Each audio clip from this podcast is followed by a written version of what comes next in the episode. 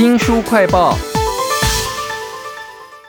中华民国的司法啊，从两千零二十三年开始呢，有国民法官参与重大案件的一审哦。为您介绍这本书呢，跟这个有关，人民参与死刑审判事件簿哈。但是我们借鉴的是日本的判例啊，为国民法官做好准备。请到了主要作者之一啊，还有好几个头衔，我想讲一个就好了。总统府司法改革国事会议的委员林玉顺林老师，老师你好，主持人大家好。最近因为有很多的国民法官的新闻哈，那有的是说呢，以后就不会再依照这个单一面相，就不会随便骂那个法官是恐龙法官了哈。那有的人则是太仔细了，审结速度太慢，被人家质疑嘛哈。那最近的新闻里头有哪一个案子有国民法官的，然后让你印象深刻的呢？哦，新北地方法院刚好审了一个家暴案杀夫的案子哈，那他是我们台湾哦第一件开庭审理的呃人民参与审判的案件。以前我们觉得哎审判跟我没有关系啊，哦而且他是一个专家，或是我们常讲的包青天哦的概念是由上而下决定的。可是我们看其他国家并不是这样子，当我们可以选总统，哈，可以选立委。那我们当然可以对一个个案的公平正义去表彰我们的观感，哈。所以是人民参与审判的这第一步，哈。我们常常我们在讲到死刑的时候，台湾都常常就哎，我赞成，我反对，或是那个为什么没有判死刑？为什么那个要判死刑等等之类的，哈。可是我们人民参与审判的话，我们可以看一个活生生的，也是跟我们一样人生父母养的被告站在面前，我们可以去看第一手的资料，哎。他是不是应该判死刑？然后事件部最近好像 AI 好像很热门哦，那是不是以后案件我们就把它输入人事时地物，那结果就出来，然后要去服刑，或是他就是哦去判死刑？可是我是不这么觉得哈。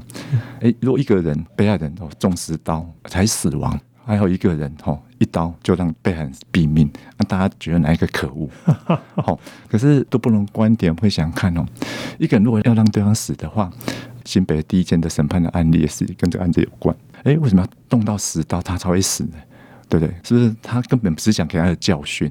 啊，有人不能的想法就。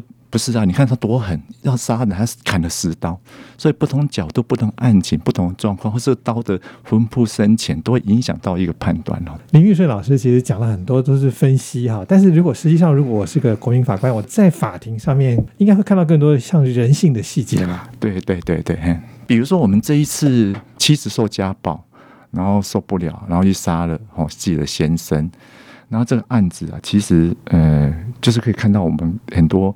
人的细微的地方，哦，哎，我们现在不是有家暴法了吗？那为什么他就去求救？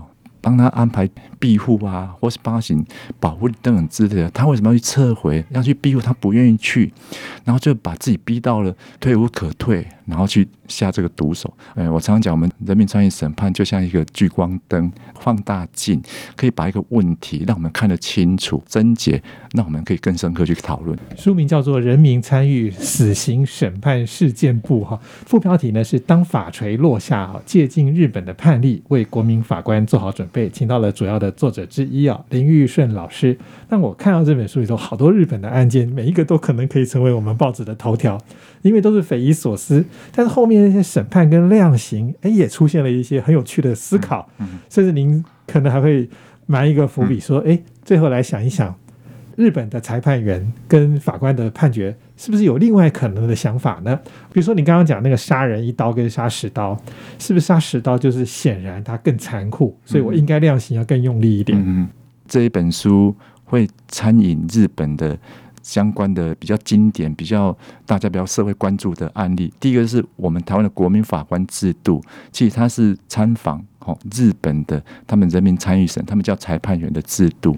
刚起步，刚上路，可能很多我们不知道怎么操作的，因为新的制度嘛。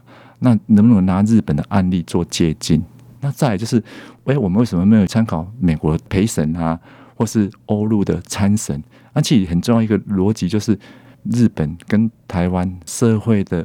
背景啊，价值体系呀，或是他生活习惯是比较类似的，这种类似性哈。然后更重要就是这个比较负面是，哎，日本人都犯罪的行为模式啊，到台湾啊什么政界案件然后啊，我们这本书也也介绍到随机杀人的案例，其他什么诈骗的手段啊，所以基于这样子，我们才去引了很多日本大社会关注的啊，他可以未来给我们参考。然后更重要的是，日本他们就人民参与审判判了死刑了，有四十四或四十五件，可是被上级审撤销改判的有高达七件。哎，这个是不是跟我们这个制度的逻辑又有一点冲突？哎，你不要听人民的观点进来审判，那你职业法官又要改判。我想台湾未来会发生这样的一个呃案例，那我们就从从这本案里面给我们一些醒思，给我们参考。哎，为什么发生这种事？该怎么解决？那到底问题出在哪里？是书名叫做《人民参与死刑审判事件簿》哈，林玉顺老师是。主要作者之一。那我看到日本的那些案例里头，有一个审了就十年那么长，是。然后死刑犯的名字还变成一个基准，是是永山基准。这些国民法官或是日本的裁判员是可以经过训练，就可以有一个衡量计算的公式，就可以算出精确的行度啊。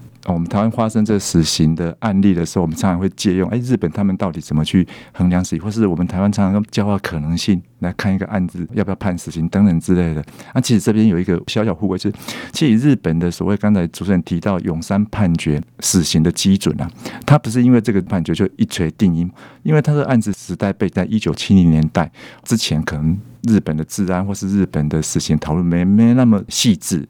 重点是它后续很多延续的案件慢慢形成，慢慢形成，有变成一个死刑。我们常我们专业有一个行情在那边，就像是司法来看到一个生命的重量。常听到说不得不才是动用死刑，可那不得不的红线在什么地方？日本是很清楚，可是我觉得台湾对于死刑的判断，哦，第一个是大家比较抽象性的讨论，其实角度不一样，立场不一样，案情不一样，那结果是不一样的啊。所以我们想透过这样的一个介绍，慢慢的去形式或去去对照，哎，台湾的到底一个死刑，一个生命权，哦的一个重量。那条红线到底在什么地方？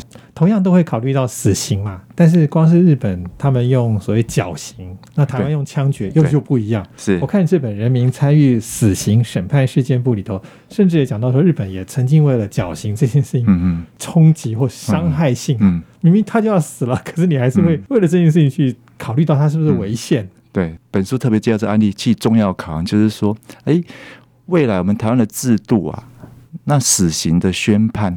一定要经过人民的，那我们要先让他了解，哎，我们死刑是一个什么过程？全世界的一个基本的逻辑就是禁止残虐的刑法。嗯，那我们就介绍日本，啊，日本当当初也在法庭上有这样的争议，到底绞刑。比较残忍呢，还是枪决比较残忍？有一个这样的判例去检讨这样的问题。他们为了让人民知道什么叫死刑，他们才比较详细的去说明他们死刑的执行过程。他们绞刑的话，他们执行是用电动的，比如说死刑犯他脚绑的一个很重的砝码，要执行的时候是用电动的方式把那下面的原本站的地方把它移开啊，然后让自由落体，他把它掉下去。可是啊，那谁要去按那个按钮？按 按按钮的那个人，不是又是一个杀人犯吗？嗯，所以他们日本的设计是，他们按钮大概有五个按钮，啊，有五个人同意去按，啊，到底谁去按是没人知道的，啊，他们就是希望能降低执行死刑这剥夺的这种罪恶感啊，这只是里面的小插曲，到底怎样一个罪才该当一个死刑刑法？哎，这样我会觉得当国民法官真的不容易耶。是啊，他不能只是看这些事件簿，嗯，还要很多的配套教育吧？呃，有司法改革，我们才有国民法官这边参审的制度。当初为了要让国民法官可以上路，他许多配套是审简便，从诉讼制度里面去设计，让来参加的人，哎，你不用事先有什么任何法学的教育。像我自己在教法律的，可是我是没有资格去担任国民法官的。好，他是要需要非法律专业的人才能当国民法官。然后更重要的是，你到法庭来哦，你会安心，你不会怕有些不必要的报复啊，或是关说等等之类的。然后你要在法庭看得懂，到你判完你离开，你觉得哎，我对这个判决能安心你的。其实这里面有很多别于我们现行审判司法审判制度的一个程序的设计，所以听众不用担心哦。你比如说啊，我是不是要去哎事先的恶补？或是我要去搜网络上就个案收集资料，这都是不必要的。原来当一个国民法官背后在设计的时候就有这么多的考量。人民参与死刑审判事件簿》嗯里面给我们的一些日本的例子哈。那也非常谢谢这本书的主要的作者之一啊，总统府司法改革国事会议的委员林玉顺老师为我们介绍这本书，谢谢您。也请记得帮我们新书快报按个赞、分享以及留言哦。我是周翔，下次再会。